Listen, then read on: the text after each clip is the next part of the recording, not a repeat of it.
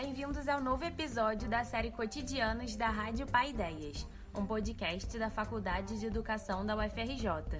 Esse oitavo episódio, apresentado por mim, Beatriz Valinhas, e também pela Isabela Ebel, será a primeira parte de uma conversa com duas entrevistadas sobre educação especial e deficiência visual. Sabemos que esses temas são muito extensos e, justamente por isso, resolvemos dividir o assunto em dois episódios. É importante dizer que não temos a pretensão de esgotá-los, mas sim iniciar um diálogo sobre capacitismo, educação e inclusão, a partir de duas vivências específicas.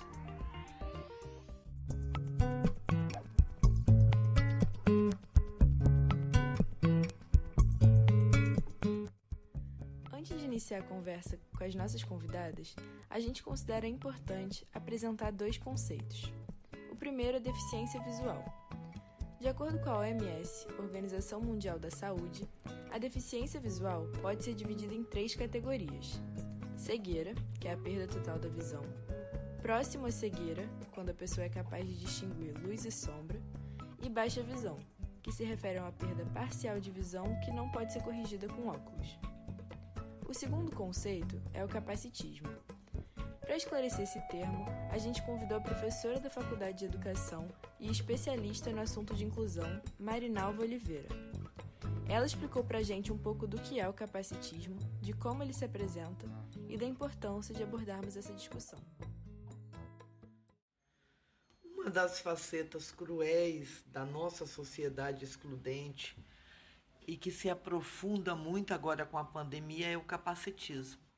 O que, que é o capacitismo? O capacitismo é a discriminação, é a opressão às pessoas com deficiência quando as consideram inferiores, incapazes de produzir, de trabalhar, de aprender, de amar, de cuidar, de sentir desejo e serem desejadas. Os discursos e as práticas que envolvem o capacitismo, ele tem a tendência de achar que a não deficiência é o normal e que pessoas com deficiência elas precisam se virar para se encaixar na norma. E desta forma acaba hierarquizando as pessoas em função da adequação dos seus corpos à corponormatividade e à capacidade funcional. Isso tudo é resultado de uma sociedade que é baseada numa cultura de maximização da produção e do lucro, e lógico que dentro dessa perspectiva, as pessoas com deficiência elas acabam se constituindo como sinônimo de ineficiência, de improdutividade. Elas são consideradas incapazes de contribuir nessa sociedade, que tem suas relações definidas pela produção e pelo lucro e acaba afastando essas pessoas a, porque não atendem a essas demandas. E aí eles se tornam os improdutivos. Isso acarreta práticas capacitistas, que têm como consequência o estabelecimento de limites. Esses limites, eles impossibilitaram por anos que pessoas com deficiência tivessem condições de lutar em igualdade por direito na sociedade. Então foram barreiras impostas às pessoas com deficiência que essas barreiras foram impostas por uma imposição de uma sociedade que acaba os eliminando e que se fundamenta nessa cultura capacitista. As pessoas com deficiência, elas são vítimas historicamente dessa cultura capacitista perversa, nessa concepção de igualdade de oportunidade para todos que acaba por responsabilizar a pessoa pelo seu sucesso ou fracasso. Isso tem como consequência, no processo de inclusão, de uma forma geral, em todos os lugares da sociedade, é, e a das pessoas com deficiência, a prática do princípio da normalização. Com a pandemia do coronavírus, logicamente que todas as mazelas da sociedade se aprofundam e o capacitismo também se aprofundam, pois os governos eles sequer adotaram protocolos de atenção prioritários destinados às pessoas com deficiência, não foram incluídas no grupo de risco ao contágio da Covid-19 e, por último, agora não foram inclusos não foram inclusas na prioridade da vacina. E são todas pessoas vulneráveis, vulneráveis tanto na questão sanitária quanto na questão social. Então, qualquer que seja a natureza ou causa da deficiência, os principais desafios que nós temos que enfrentar residem na qualidade das interações e nas relações com o ambiente. E, logicamente, rupturas com todas as barreiras que são impostas e que são insensíveis à diversidade humana. Nós temos hoje barreiras atitudinais, temos barreiras políticas, comunicacionais, físicas e arquitetônicas, e todas essas barreiras elas favorecem e sustentam a cultura do capacitismo sobre as pessoas com deficiência. É preciso a gente romper com tudo que obstrua a participação plena e efetiva na sociedade, rompendo com essas barreiras é, igualdade de condições. É preciso compreender que a deficiência ela existe mas ela é uma consequência, ela não é uma causa das barreiras existentes na sociedade. A maior barreira que existe hoje em relação às pessoas com deficiência e que tem causado o capacitismo é a barreira atitudinal. É a forma de olhar para o outro, é a forma de interagir com o outro. Então é preciso romper já com essas barreiras para que as pessoas com deficiência salte esse, essas opressões e se tornem emancipadas numa sociedade inclusiva. Muito obrigada, Marinalva.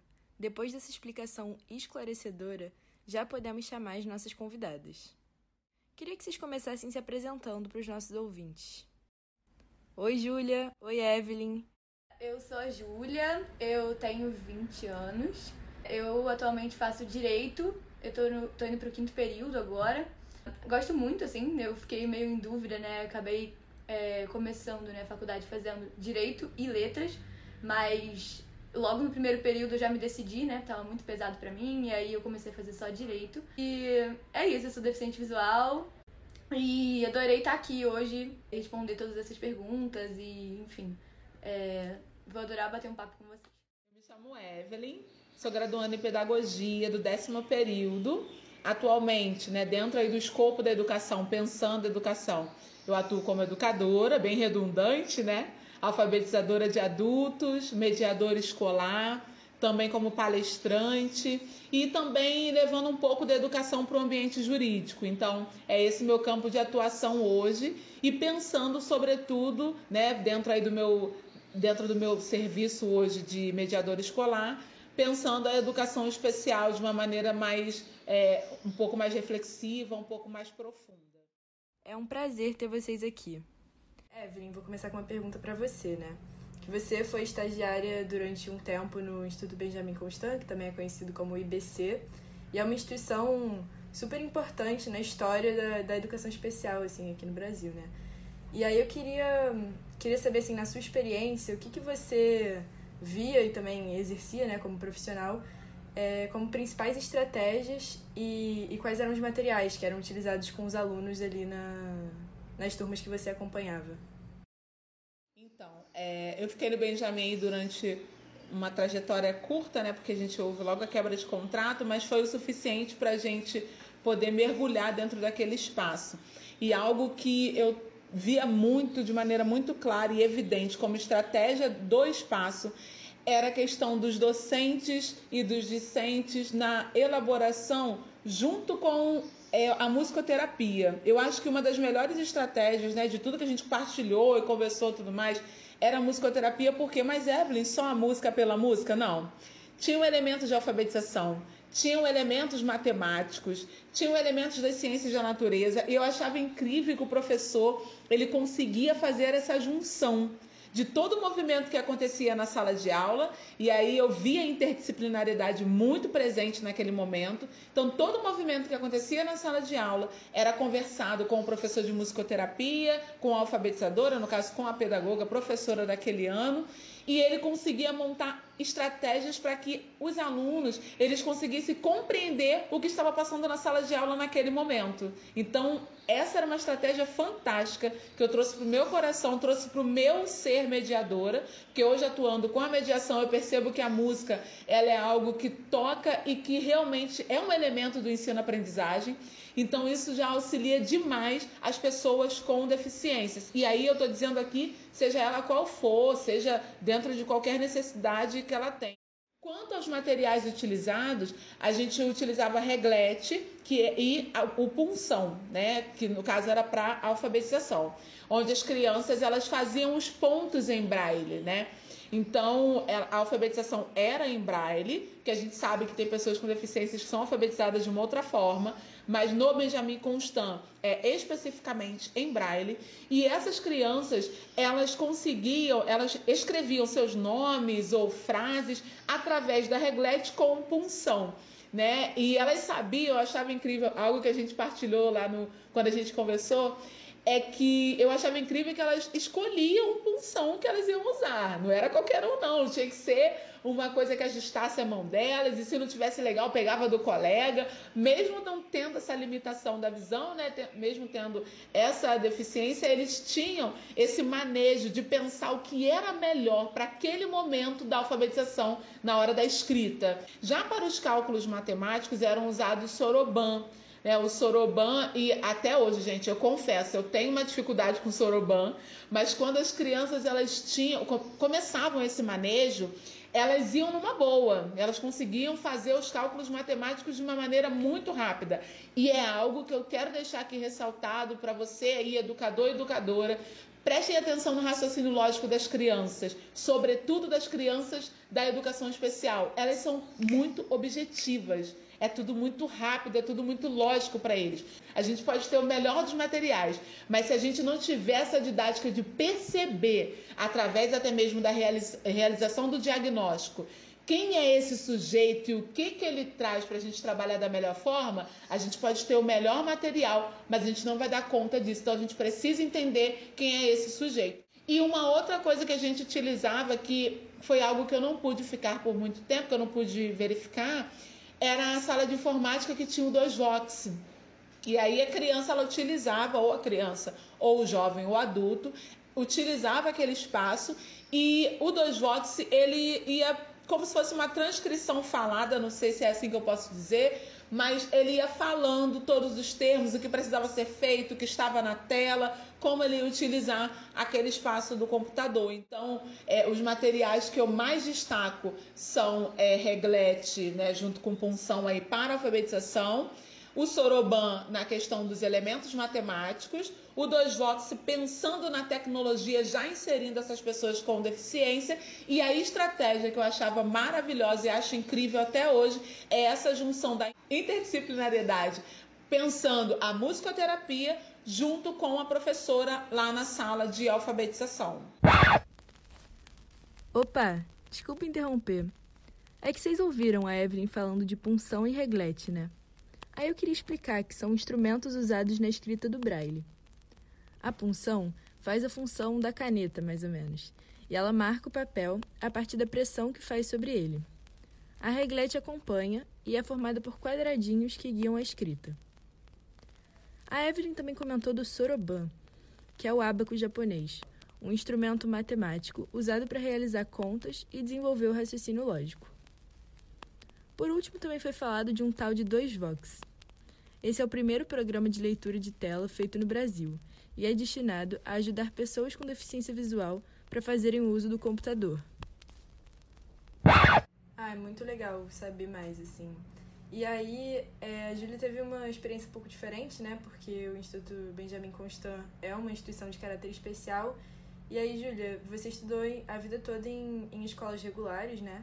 Eu queria saber que estratégias de, de inclusão a escola e os professores utilizaram nessas escolas que você frequentou e se essas estratégias você considera que elas eram, elas foram eficazes. Eu desde pequena, né, tive uma inclusão assim excelente em todas as escolas que eu estudei é, e na faculdade também, né. Eu comecei fazendo. Quando eu tava na, na educação infantil, eu tava ao mesmo tempo fazendo terapia ocupacional. E lá eu aprendi, né, o básico da tecnologia, assim, para eu aprender. Aí eu aprendi o DOSVox, né, que inclusive é o programa que eu mais uso, assim, para as questões é, acadêmicas. Eu acho que é um programa bem fácil. E eu aprendi também um pouco do Braille. Então, é, eu acho que isso me ajudou muito na, nos primeiros anos da escola, né?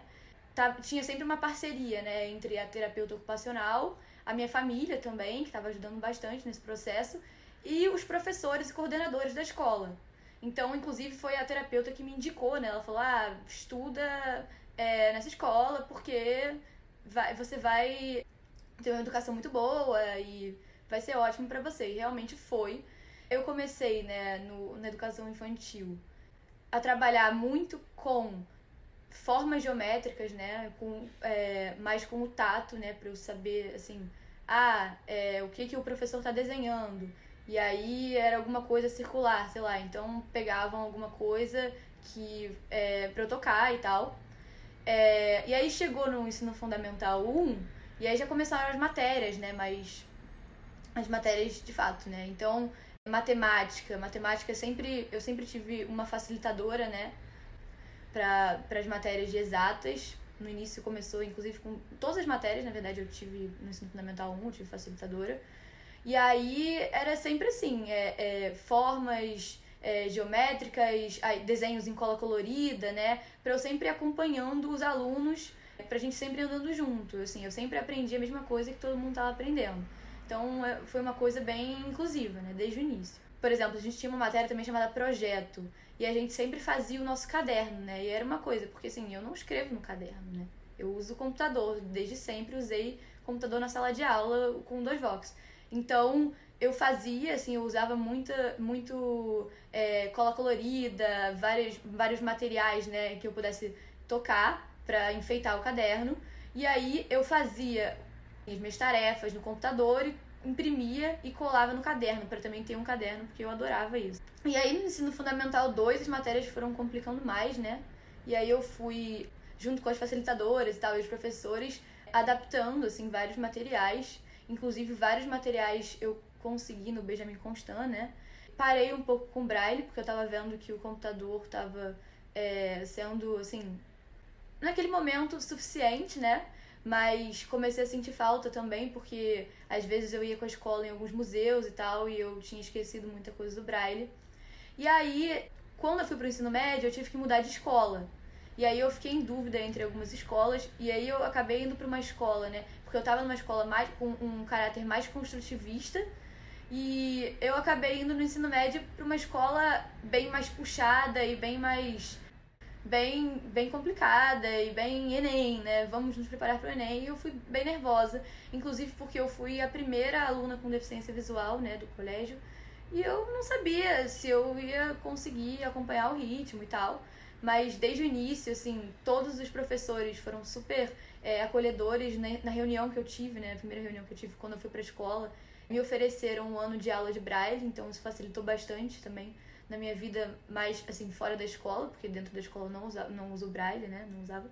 Foi muito bom, assim, eu fiz as provas do mesmo jeito, né? Que eu fazia no, no ensino fundamental, ou seja, eu fazia tudo no computador, né? Os professores me entregavam um pendrive, aí eu conectava no computador, fazia a prova e imprimia.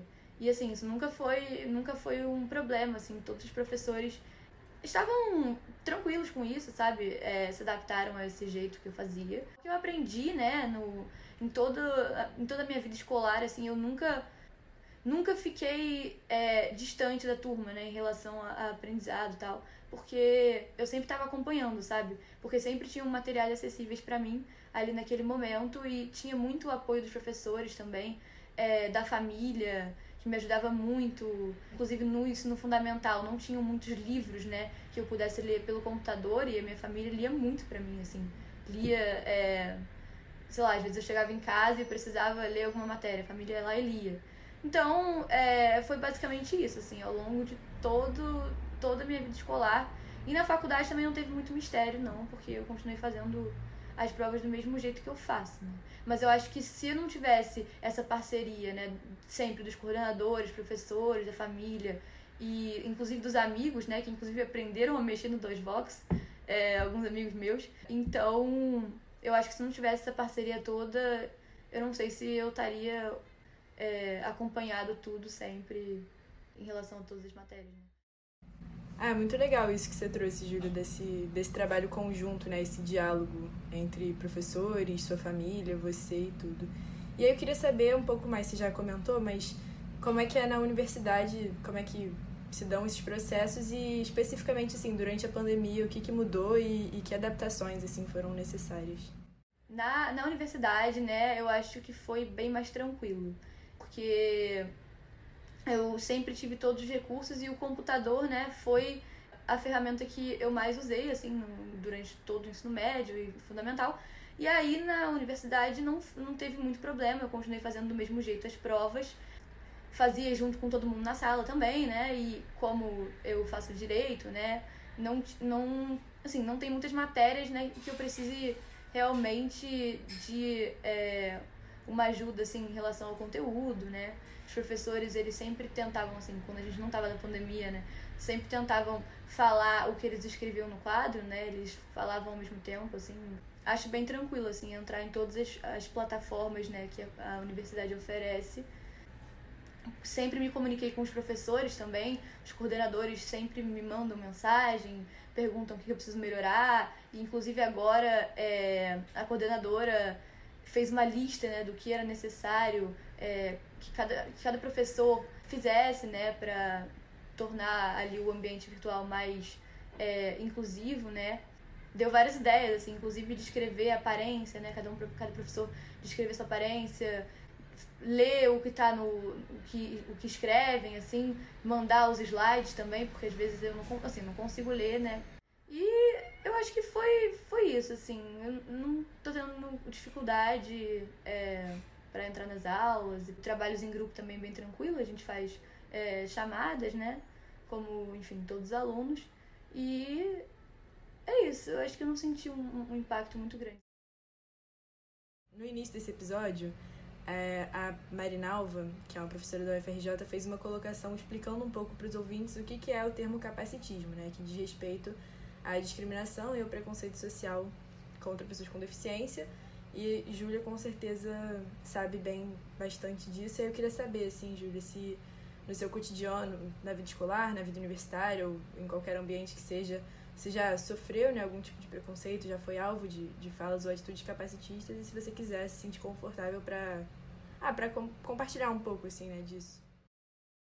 Então, é, atitudes capacitistas, assim, eu já é, enfrentei várias, inclusive na, na, escola, na universidade, na vida, né, assim, é, pessoal mesmo. Muitas delas são é, relacionadas mais a, a, esse sentimento de pena, né, tipo, ah, eu tô falando alguma coisa aqui, eu falo, ah, tipo, tô conversando, ah, você é cega, tipo, você não tá vendo aquilo, ah, você é cega, aí depois a pessoa vira e fala, ah, meu Deus, o que, que eu falei, sabe? E aí fica desesperada, e eu acho que não é necessário isso, né? Porque, enfim, não é como se eu, assim, ficasse desconfortável em falar para as pessoas que eu não enxergo, né?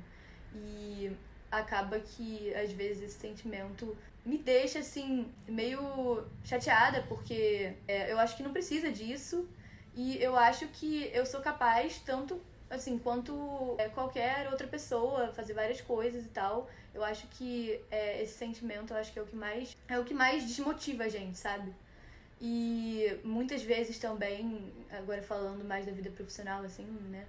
É, muitas vezes eu tive que me deparar com situações, né? Ah, pode me entregar a prova no dia seguinte, se você quiser. Ah, pode fazer esse trabalho me entregar depois.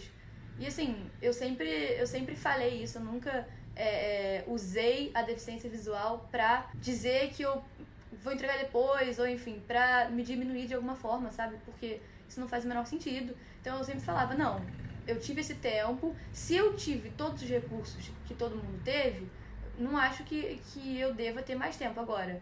É, sei lá, se faltou alguma coisa, se alguma coisa me impediu de fazer aquilo, é óbvio que eu realmente é, entendo, né, que precisa de um tempo a mais e tal. Só que esse, essa, essa questão, assim, de, de professor, alguns professores, às vezes, às vezes tipo, é, falarem, não falarem, né, mas assim, pensarem que eu não sou capaz de fazer no mesmo tempo que as outras pessoas, sabe? É bem ruim, assim. E eu sei que é, às vezes não é culpa né, dessas pessoas, porque é, realmente, às vezes, eles nunca trabalharam ali com uma pessoa com deficiência visual, entendeu? Então, eu acho que é sempre uma construção. Então, eu sempre trabalho, assim, com essa questão do diálogo. Eu super... tô tranquila para falar de deficiência visual, assim, com todo mundo. Muita gente, às vezes, pergunta como é que eu sonho. Aí, às vezes, as pessoas ficam constrangidas e eu sempre explico. Sem o menor problema, sabe? Eu acho muito tranquilo isso. Já fiz até, tipo, é, brincadeira comigo mesma, meus amigos também. Então, é, é uma coisa, assim, que eu, eu consigo lidar, sabe? É, realmente. Eu imagino que deva ser bastante complicado, né? E aí, falando em complicado, você também teve uma experiência bastante complicada há uns anos quando você foi fazer o Enem, né? Pode contar um pouquinho pra gente como é que foi isso? Claro. Então, eu fiz o Enem duas vezes, né? Eu fiz no segundo ano do ensino médio, só pra testar. E eu fiz no terceiro ano pra valer. No segundo ano, eu não consegui fazer a prova, é, não consegui usar um computador para fazer a prova. E isso foi muito ruim, assim. Eu percebi que se eu fizesse desse jeito no terceiro ano, não ia ter como, assim. Eu não ia conseguir acertar quase nada. Porque era muito ruim. Tipo, tinha, tinham três, né? A gente chama de ledores. É, três ledores na sala e eles iam revezando, né? Ah, eu vou ler isso daqui, eu vou ler isso daqui.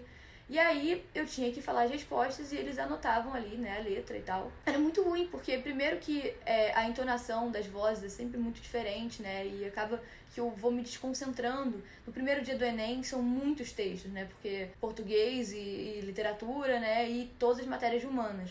Então uma coisa assim muito desgastante. Na prova de inglês, em especial, né, foi uma coisa bem ruim, porque a pessoa que leu a prova para mim não sabia inglês. Então eu acho que, assim, não teve uma preocupação, sabe, é, é, com a escolha, né, dessas pessoas, assim, é óbvio que, poxa, ela podia ali ler a prova de português e, e ter uma outra pessoa que soubesse falar inglês. Então acabou que eram cinco questões de inglês e eu fiquei uma hora e meia na prova de inglês, que não era necessário, né, eu acabei perdendo é, muito tempo, não consegui terminar a parte de humanas por conta disso. Na redação foi uma situação muito caótica, porque é muito ruim você não conseguir é, é, registrar o que você está pensando, né? Então eu tinha que sempre falar o que, que eu ia escrever, e assim, é muito ruim, porque eu tinha que editar.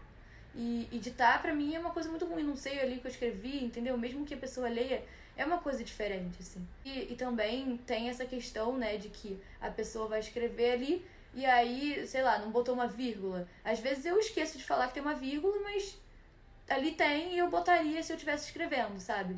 Então, são muitas coisas assim para me preocupar e eu acabei ficando muito nervosa é, no dia da prova, mesmo não valendo assim nada, porque eu sabia que eu já, eu já fui para lá sabendo que não ia dar certo, entendeu? E aí no segundo dia tiveram as provas, né, de matemática e ciência da natureza. Eu acho que isso foi assim o caos, porque matemática era literalmente a pessoa chegava e falava ah, é 35,4 dividido por 13,92. E aí eu tinha que fazer de cabeça. Porque eu não conseguia registrar, tipo, que quando eu faço essas contas, né, no meu computador, eu vou fazendo de um do meu jeito, assim, até chegar no resultado. E era muito difícil, assim, fazer. Eu deixei muito. Eu, eu chutei muitas questões de matemática. Nas de, de ciência da natureza, assim, as questões de química foram muito difíceis, né? Porque embora tivesse descrição, às vezes tinha algumas coisas que faltavam, né? E eu perguntava, ah, e essa, como é que tá essa estrutura aqui? Às vezes eu fazia uma pergunta e a pessoa não sabia responder. Então, assim, é, foi uma coisa bem, bem, foi muito chata, assim. E aí eu fiquei desesperada, porque eu falei, nossa, não posso fazer desse jeito no terceiro ano. A gente conseguiu, né? É, a gente entrou na justiça e a gente conseguiu usar um computador que não, que não tinha nada, assim, um computador em branco que a gente levou. E eles, inclusive, conferiram isso tudo, né? E aí eu consegui, tipo, fazer a redação no computador e aí depois uma das ledoras pegou a, a, a redação e é, escreveu no papel depois que eu terminei a redação e tal. Os outros vestibulares eu consegui fazer no computador, inclusive com a prova no computador, então eu consegui que o próprio computador lesse para mim a prova e isso foi muito bom porque eu estava acostumada, né? E óbvio que os resultados foram melhores do que no Enem. Foi isso, assim, eu acho que a gente ainda tem muito a melhorar sobre isso, sabe? Sobre essas questões. Não acho justo uma pessoa ali, estando com todos os recursos disponíveis, fazer a prova e eu tá, tá ali competindo, não tendo os recursos necessários, sabe? Acaba que eu fico. Acaba que eu me sinto um pouco incapaz, sabe? E não é isso que acontece, sabe? Eu acho que a gente precisa realmente melhorar muito essas questões dos vestibulares, porque é, as pessoas com deficiência visual estão enfrentando muita, muita dificuldade nisso. É muito chocante, assim, muito, muito surreal tudo isso, né? Toda essa história, isso que você, você compartilhou com a gente. Eu confesso que até você falar sobre isso, eu nunca tinha pensado, né, sobre como pessoas com deficiência visual fazem o Enem, porque, enfim, não era uma coisa que, que eu me deparei na minha vida antes, né, da gente conversar. E, e isso é muito bizarro também, né, porque a gente deveria, assim, pensar sobre isso, saber como isso funciona e, e ter políticas públicas e recursos que, que possibilitassem, né, tudo isso.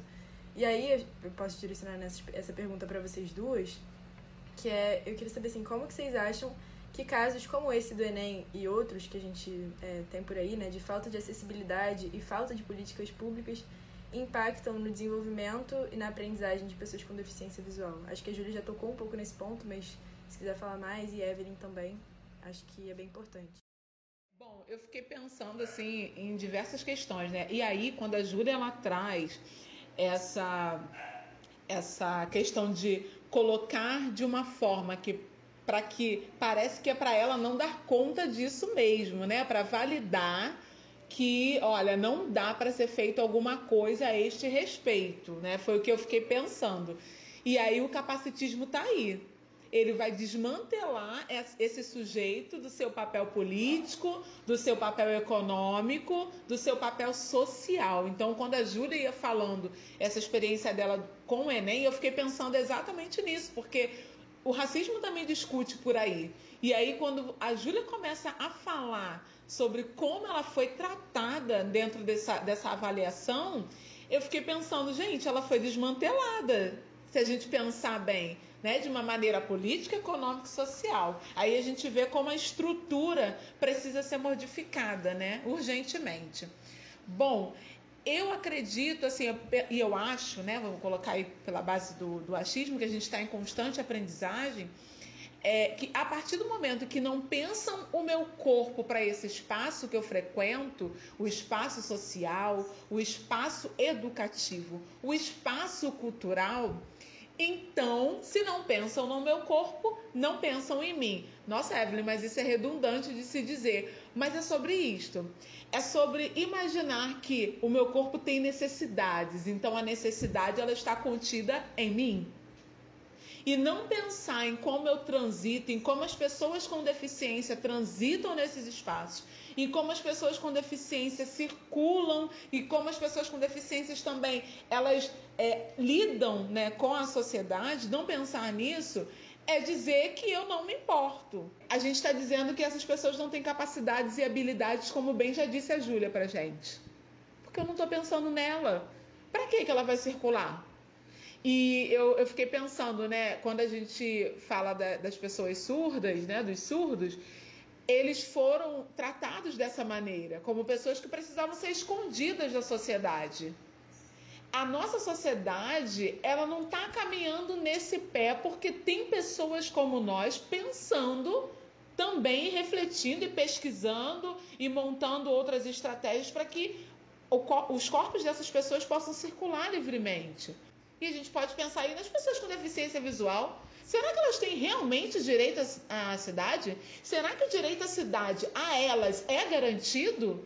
Então, isso é algo que eu fiquei refletindo quando eu vi essa pergunta. E ouvir a Júlia é, gente, é ratificar o que está posto.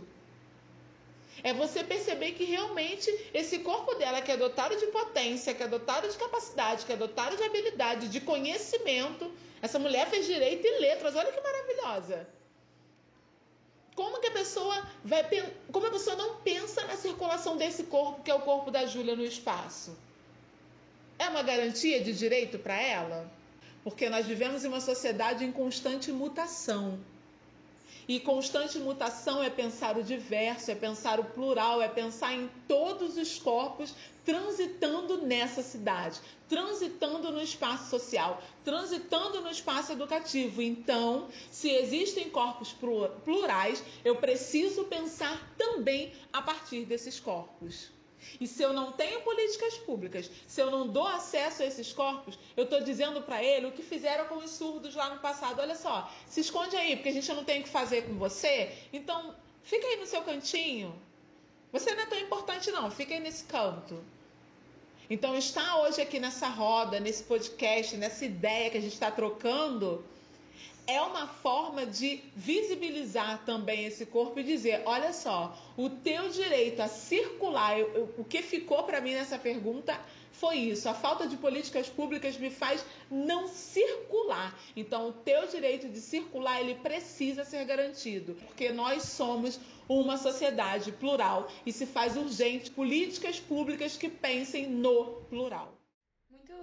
Interessante essa questão que a Evelyn trouxe, né, do direito de circular é realmente é, existe uma diferença muito grande, né, entre você dizer ah todo mundo tem direito a isso, todo mundo tem direito à educação, por exemplo, e você realmente garantir, né, esse direito à educação. São duas coisas completamente diferentes. Então, assim, eu acho que não adianta você no papel falar que a educação é para todos se realmente você não tem recursos para todos. Eu nunca, assim, eu nem sempre fui uma pessoa que reivindicava assim os meus direitos, assim. Eu quando eu era menor, muitas vezes eu aceitava é, eu fazia muitas aulas é, na, na primeira escola em que eu estudei de dança, né, educação física, os professores, às vezes não.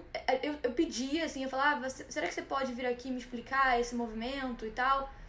E aí a pessoa negava. Então, assim, é, falava, ah, já vou, já vou. E aí não ia. E acabava que eu só aceitava. Eu ficava meio chateada, ficava no meu canto e acabava que todo mundo gostava das aulas de dança e eu não gostava. E eu acho que é, as facilitadoras que passaram pela minha vida, assim, me ajudaram muito nesse processo, sabe? De ir até é, a pessoa e realmente falar, falar, olha só, não tô, não tô sentindo que eu tô, que eu tô me incluindo aqui nessa aula. Porque eu não tô fazendo a mesma coisa que as outras pessoas. E não por culpa minha.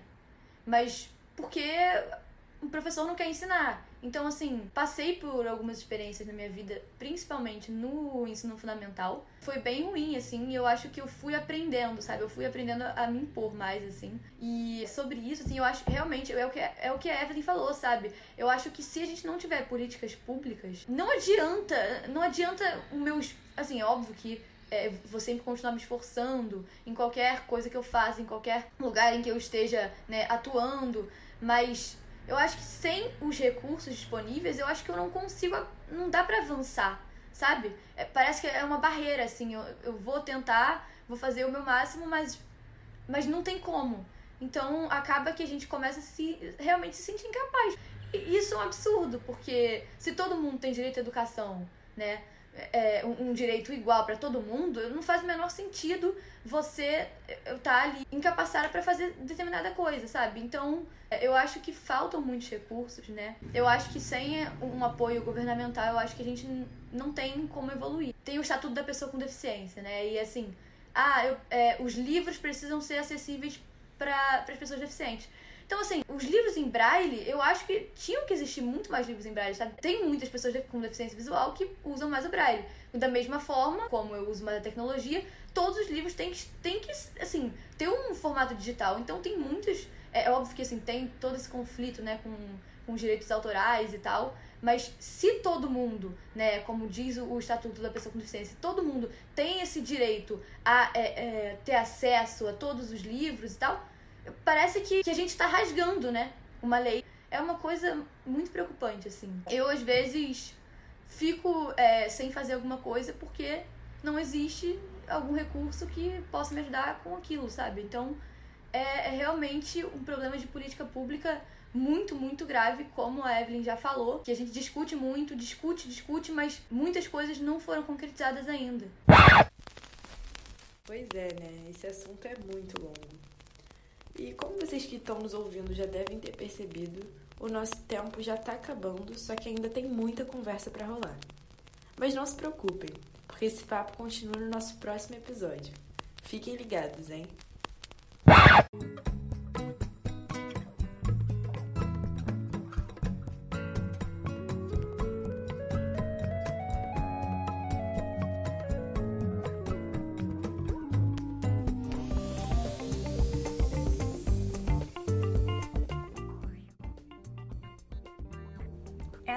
A primeira parte da conversa com a Júlia e a Evelyn, e o oitavo episódio da série Cotidianos do podcast Rádio Pai Ideias. um projeto de extensão coordenado por Gabriel Cid e produzido pelo Secult, o setor de cultura, comunicação e divulgação científica e cultural da Faculdade de Educação da UFRJ, em conjunto com estudantes extensionistas.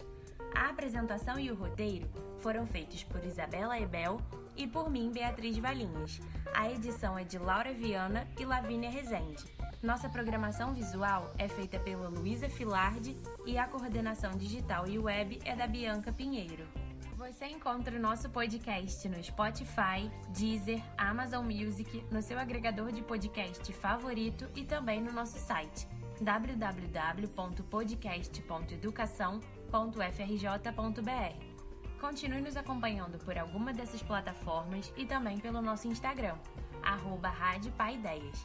Se quiser falar com a gente, é só deixar seu comentário no site, mandar uma mensagem pelo nosso Instagram, pela página da Faculdade de Educação da UFRJ no Facebook ou escrever para o nosso e-mail podcast.fe.ufrj.br. Até a próxima!